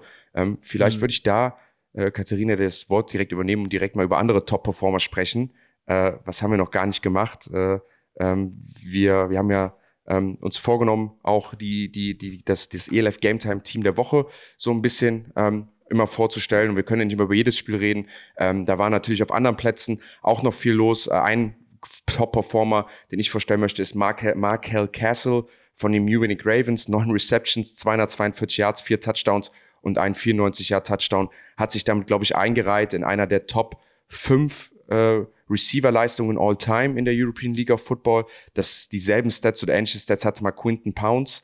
Ähm, der hatte dazu aber noch einen Passing-Touchdown. Ähm, auf jeden Fall noch jemand, der diese Woche zur, zur Wahl steht. Ähm, Jungs, habt ihr noch wen, den wir nicht erwähnt haben, der, der noch zum ELF Game Time Team der Woche gehört? Ich habe ähm, einen. Mach du erstmal, Gomez? Nee, mach du, mach du. Ich, ich habe noch einen und die Zahlen sprechen auch ein bisschen für sich, aber ihr wisst, ich bin immer so ein bisschen, ich gucke immer so ein bisschen outside the box. Wir haben immer die Top-Performer, aber ein Namen, Ali Khalife von Milano Siemen, 17 Läufe, 17 Läufe, 79 Yards, vier Receptions für 29 Yards und ein Touchdown. Fand ich combined eine sehr gute Performance. Wenn man guckt, letzte Woche, Game-Winning Drive, er fumbled und damit kann Barcelona ähm, 2-0 gehen. Und Bounce diese Woche gegen Stuttgart zurück mit den Stats fand ich für mich als Berliner, der nach Mailand gegangen ist, ist für mich ein Top-Performer, weil ich ihn auch kenne und ich weiß, dass so ein Fumble, Game-Winning Drive, die Coaches geben ihm das Vertrauen, er kommt zurück, stepped up, performt und hat so ein Spiel, war für mich definitiv auf Running Back auch noch ein Top-Performer. Ja, ich habe äh, einen Namen, den wir auch bereits erwähnt haben, äh, den Running Back von den Panthers, Brososowski. äh, als aktueller Rushing Leader mit 344 Yards und ich glaube, das kann sich sehen lassen, oder? Als Running Back, als ja. Local-Spieler, Running Back, gehört er auf jeden Fall mit dem Spiel zu den Top-Performern. Ich habe noch zwei. Ich habe noch einen Tident. Ähm, wie gesagt, die Stats. Tidents sind dies ja so unauffällig, ne? Das ist immer schwierig. Tidents sind unauffällig. Wo bleibt Schumann? Hä? Kommt. Ja. Kommt. Ja, Schumann wird mal kommen. Zeit, du. Nur ähm, dicke Arme ein, bringt dich nicht weit. ich habe einen Top-Performer, auch Titan äh, Bierbaumer von den Vienna Vikings. Ähm, die Receiver. Zahlen, wie gesagt, ist, ist, der ja? hat 3 für 45 gefangen und einen Touchdown. Spricht jetzt nicht von den Zahlen her für einen Top-Performer, aber wer die Historie kennt, letztes Jahr verletzt. Ich habe ihn letzte Woche spielen sehen, habe ihn beobachtet. Er ist nicht ein Blocking- und Chip äh, Titan, der da mal für drei, vier Yards einen, einen Chip irgendwie einen, kurzen Dump auffängt. Der ist jemand, der auch tief gehen kann, der auch mal für One-on-Ones eingesetzt wird. Er hat einen guten, guten Catching-Point, äh, was so tiefe Pässe angeht, was Highest Point angeht. Er läuft auch Crosser, er läuft auch Spurt Routes, er ist ein super Target und von daher würde ich ihn gerne als Titan mitnominieren, weil ich ihn als Titan sehr auffällig finde und halt auch leistungsstark finde. Auch wenn die Zahlen diesmal jetzt nicht so atemberaubend groß sind. Und als zweites noch eine, eine, eine O-Line zum Rheinfire-Duell. Äh, ich fand auch die Stuttgart Search O-Line oh, ja. in dem Spiel mhm. sehr stark. Also sie haben Rushing 257 Yards, Passing 232 Yards, keine Sacks. Und was ich auch immer interessant finde, ist, ihr, ihr kennt es alle, die spielen ohne viel, klar, Running Back Protection ist manchmal drin, aber ohne viel Tight End Protection. Die Double Teams sehen gut aus, die Übergabe, Übergaben sehen sound aus, die One-on-Ones von den Tackles sehen sehr stabil aus. Also die O-Line hat mir sehr gefallen, deswegen würde ich sie auch diesmal auch gerne mit reinnehmen und zur Wahl aufstellen. Jan, du meintest gerade, oh ja, hast du noch was dazu? Ja, es, es, gibt, es gibt halt noch einen Spieler, aber ich glaube, den brauchen wir, also einfach nur zu erwähnen, hat super gespielt. Ich bin ein Riesenfan von ihm, ist äh, Jeffries, Quarterback von Ravens. Äh, aber ich glaube, irgendwen anderes, wir müssen ja wen zur Wahl stellen, aber ich glaube, äh, jemand anderes als Jadrian Clark mit der Leistung zu wählen, ist, wird, wird schwierig. Aber sonst, Jeffries, auch Playwise, also die Plays, die er gemacht hat, der ist mobil, der hat Pocket Awareness, der wirft die Dinge on the money, der läuft das System stark durch, der hat noch Beine in der Hand. Ähm, auch für mich einer der, der besten neu Zugänge dieses Jahr, die die Liga gewonnen hat, spielerisch. Und ich glaube auch deswegen wird München auch, auch immer gut, gut mitspielen können. Übrigens, äh, Olein Stuttgart, die 55 italienische Nationalspieler bei äh, ah, Stuttgart, Search. Äh, Smilander auch, ne? Äh, Der ja, kommt aus Mailand. Ja, also viele, viele Italiener bei Stuttgart. Ähm, auch äh, in Coaching-Stuff. Also, das war ja auch ein, eine gute Story gewesen. Auf jeden Fall. Ähm, ihr habt gemerkt, dass unsere Top-Performer der Woche sehr offenslastig sind. Das liegt daran, dass wir diese Top-Performer auch immer in die Community-Abstimmung geben, jede Woche. Und da wechseln wir immer ab. Erste Woche war die Offense dran, die zweite Woche war die Defense dran, die ihr wählen konntet. Und jetzt ist wieder die Offense dran. Und ähm, das machen wir, damit ihr nicht allzu viel abstimmen muss, müsst und wir einen besseren Überblick haben und ähm, über die Defender haben wir ja schon ein bisschen gesprochen in den Spielen. Und deswegen machen wir das so. Ihr könnt jetzt in die Footballerei-Story gehen und da auf eure Favoriten tippen und da in die Abstimmung gehen. Das Ergebnis bekommt ihr dann Mittwochabend oder Donnerstag im Feed. Und so könnt ihr auch hier mit euren Meinungen, mit eurem Feedback in den Folgen teilhaben und Teil dieser Community Abstimmung sein mit dem ELF-Team der Woche. Genau. Und ähm, was wir auch immer noch tippen und was dann auch als Feed-Post kommt, sind die Spiele am kommenden Wochenende. Denn in der Woche 4 geht's natürlich direkt weiter. Und da haben wir auch wieder vier Spiele gewählt, die wir hier einmal tippen und dann auch euch zur Verfügung stellen. Auch darunter könnt ihr bitte auch einmal mitkommentieren, welche, auf welche Teams ihr getippt hättet und ähm, wen ihr da ganz weit vorne seht. Und wir wollen einsteigen mit den Paris Musketeers gegen Frankfurt Galaxy. Äh, Sebastian, Kannst ich mach da einfach den Namen sagen? Ja. Kannst du mal Paris sagen, Musketeers? Dankeschön. Das nicht, nicht die Saints übrigens, die liefen äh, teilweise auf Pro7 Max tatsächlich, habe ich gesehen. Ja. Ich finde das toll, die Musketeers. Ich, wir behalten das bei. Klingst wie meine Oma. Ich schwör's dir. Meine Oma sagt auch Musketier. Wie, die heißt auch Musketiers. Musketeers. Komm. Maske Nein, es Musketiers. Das sind die Musketiere. Die Muskeltiere. Okay. Auf ja. wen tippt ihr denn? Auf wen tippst also, du denn, Katharina? Du machst immer hier, du kannst ja sagen, du gibst das Intro, du kannst ja jetzt mal sagen, hey, das und das ist das Spiel. Ich, Katharina, gehe hin und sage XY. Ja, das ist wieder mein Standardspruch. Ich bin nur hier für die Moderation, habe ich ja jetzt schon mehrmal gesagt. nee, ähm, uh, schwierig, aber ich glaube, uh. Hm. Ich muss mir jetzt erstmal Gedanken zu machen. Ich gehe, glaube ich. Oh, sorry, Gomez. Aber ich glaube, ich gehe mit Paris tatsächlich. Ähm, okay, ich nehme es ja nicht übel. Obwohl die ausgeruht aus der Bye Week jetzt kommt, aber ähm, ja. Ja, ja, ich gehe mit dem. Das motiviert mich nur noch mehr. ja, dann mache ich mal das als nächstes. Ist für mich das zweitspannendste Spiel so dieses Wochenende, obwohl es sind viele spannende Spiele dieses Wochenende, ähm, aber mit das Spannendste ähm, ich gehe mit Frankfurt. Ich glaube, Week One ging das beste Team, war ein tougher Start. Woche zwei gegen Ferber war kein richtiger Test. Ich glaube, das wisst ihr auch selber in Frankfurt. Und jetzt kommt ein Game, wo man auch sagt, okay, an dem könnt ihr euch messen und auch zeigen, wo ihr steht. Ähm, und deswegen glaube ich, so wie ich Frankfurt kenne, erstes Homegame auch. Die Hütte wird voll sein. Die Leute werden Bock haben, dass ihr da Paris schlagen werdet. 06069, ho. ho. Stimme ich Jan auf jeden Fall zu. Ich gehe auch mit Frankfurt. Ich glaube, Frankfurt ist viel mehr, was ich vorhin meinte, viel mehr Team, viel mehr Sound. Ähm, erstes Home Game Advantage auf jeden Fall äh, bei Frankfurt. Deswegen gehe ich auch mit Frankfurt und sag Gomez 4 Sacks und 5 Tackle for Loss. ich, ich, hoffe, ich hoffe, wir enttäuschen euch nicht. Äh, ihr habt ja schon abgestimmt. Die Frage bleibt noch, ist Jacob fit oder nicht? Die Frage ist, steht noch offen. Aber ihr habt ja schon abgestimmt. Der spielt auf jeden Fall. Mehr. Der spielt. Gehen wir zum nächsten Spiel, denn die Munich Ravens spielen gegen die Barcelona Dragons und ich gebe meinen Tipp jetzt mal als erstes ab. Uh. Und ich sage, die Ravens machen das Ding. Ähm, ja, die Dragons mussten jetzt einstecken von den Raiders. Das heißt aber auch nicht, dass, dass die jetzt irgendwie nicht mithalten könnten oder so. Ich glaube auch, dass das ein spannendes Spiel wird. Aber ich gehe trotzdem mit den Ravens tatsächlich. Was sagt ihr dazu? Ich bin eigentlich auch spannendes Spiel. Ich bin eigentlich mehr Ravens, wenn ich aber jetzt betrachte, dass da echt verletzungsbedingt die letzten Wochen einige große Einschläge. Ich habe jetzt noch nicht gesehen, ob was nachnominiert wurde, was nachverpflichtet wurde.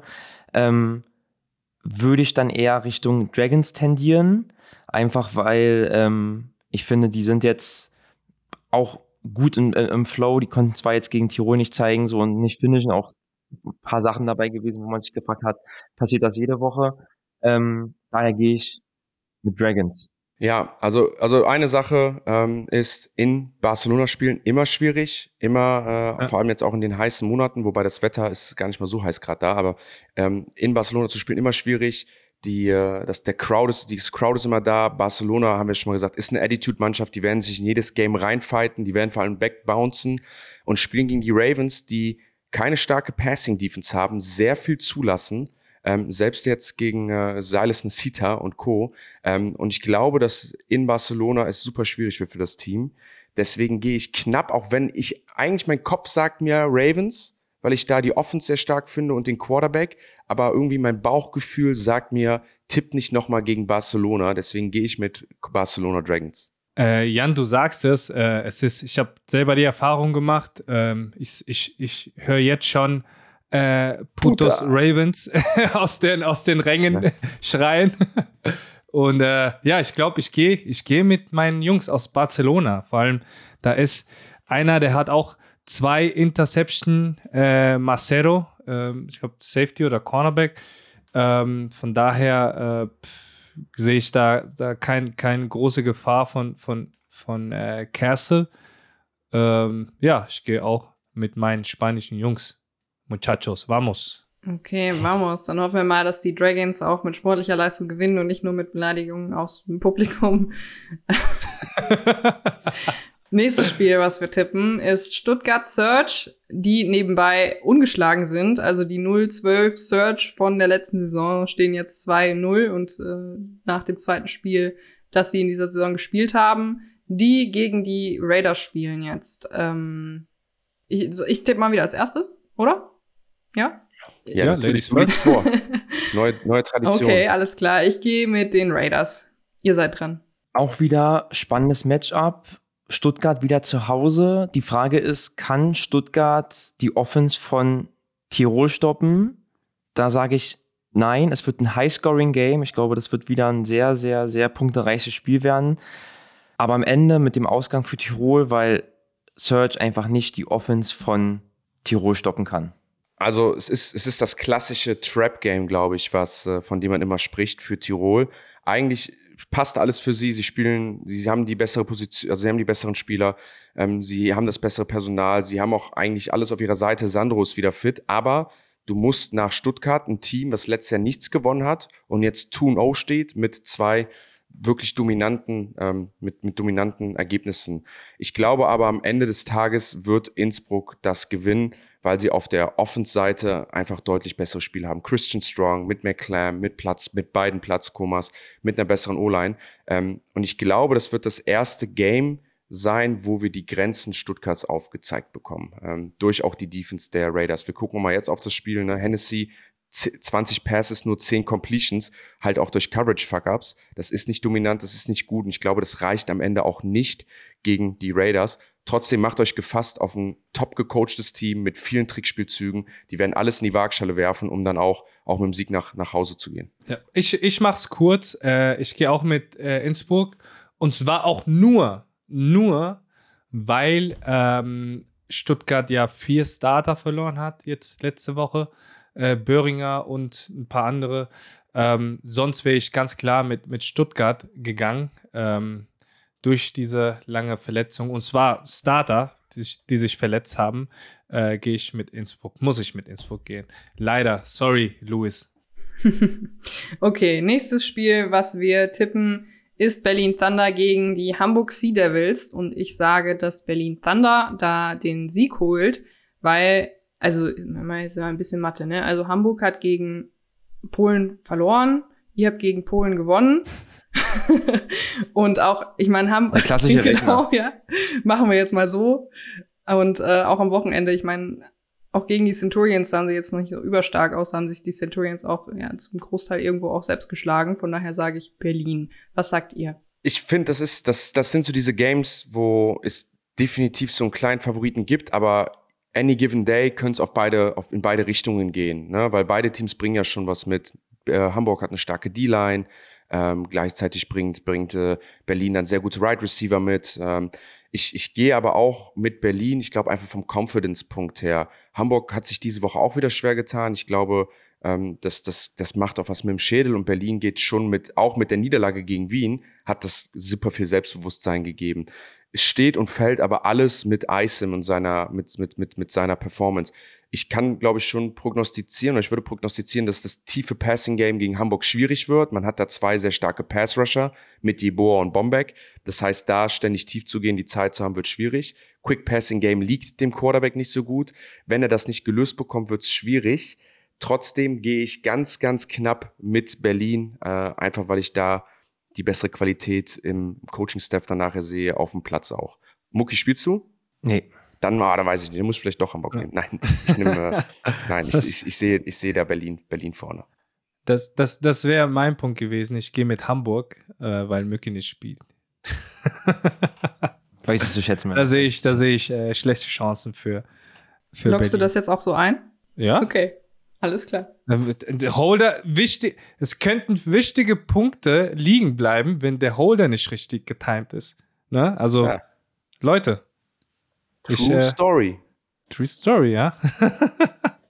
Ja, und noch hier, Ein Holder muss auch eingespielt sein. ja, auf, äh, definitiv. Vor allen Dingen, wenn dann wieder so ein, Ja. so ein äh, rettendes Tackle gemacht wird, da auf jeden Fall. Ähm, nur noch jetzt einmal hier für For the Record. Am Wochenende steht ja auch das Rhine Derby an. Ryan Fire ist zu Gast bei den Cologne Centurions in Köln.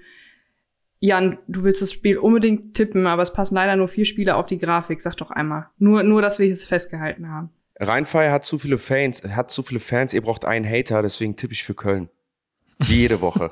bis ihr verliert. Bis ihr ein Spiel verliert. Dann versuche ich mal wieder Qualität in meine Tipp-Runden reinzubringen, wenn, wenn Rheinfire spielt. Sonst Sieg für Köln. Alles klar. Ähm, das, wie gesagt, das ist jetzt kein Spiel, was wir offiziell tippen. Ich wollte dir hier nur an dieser Stelle einmal die Stimme geben, weil ich, ich weiß, dass dir das persönlich sehr wichtig viel. ist als Kölner. Ähm, wir werden auch da vor Ort sein und ähm, vorbeigucken. Pass auf dich auf. Jan. Was? Du Quer Pass auf dich auf, du Querulant. Ja, das stimmt. Ja, alles gute Laune. Auf jeden Fall. Was sich neckt, das liebt sich, ne?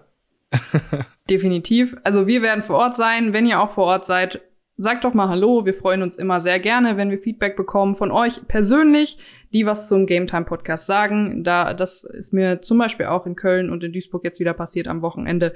Also Shoutout nochmal an euch. Das macht uns sehr viel Spaß, weil wir sehen uns immer hier nur gegenseitig und nicht euch da draußen, die das am Ende dann hören. Also ja, wir freuen uns immer da auch Gesichter zu unseren Hörerinnen und Hörern zu sehen. Also nochmal da ein Shoutout an euch und unterstützt auch bitte unsere anderen Männer hier im Podcast am Wochenende wieder lautstark auf dem Platz. Ähm, auch Muckis Team natürlich, obwohl sich Mucki hoffentlich schont am Wochenende.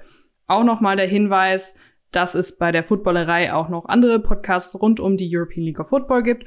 Unter anderem der Podcast Feldgeflüsterei, den ich mit zusammen mit Julia moderiere. Da geht es ein bisschen mehr um die Hintergrundgeschichten rund um die European League of Football. Auch von, über das vergangene Wochenende haben wir gesprochen, zum Beispiel über die Stimmung in Stuttgart, ähm, was so alles äh, in einer Kabine stattfindet bei der European League of Football, zum Beispiel bei den Teams selbst, weil das eine Frage war, die wir bekommen haben, so dass man Einblicke mal haben möchte, wo die Fans sonst nicht hinkommen. Also falls euch sowas mal interessiert, hört doch mal bei uns rein. Und dann kommt auch immer mittwochs, alle zwei Wochen, also auch wieder jetzt den kommenden Mittwoch, die Flugstunde, die moderieren Kutsche und Stolle zusammen. Stolle ist der General Manager bei den Munich Ravens. Also falls euch das auch mal näher interessiert, jetzt auch in Vorbereitung auf den kommenden Spieltag, dann hört auch da mal rein. Habt ihr noch abschließende Worte, Jungs? Nee, ich freue mich auf die Woche. Ich glaube, wir haben spannendere Spiele als letzte Woche vor der Brust. Ähm, alle Matchups, die wir gerade besprochen haben, sind, glaube ich, keine eindeutigen Games.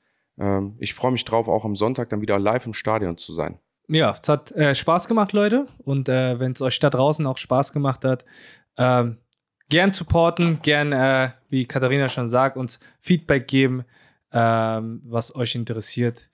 Und äh, ja, habt ein schönes, schöne restliche Woche und bis nächste Woche. Bis nächste Woche, immer dienstags um 16 Uhr. Tschüss! Macht's gut, ciao. Ciao, ciao.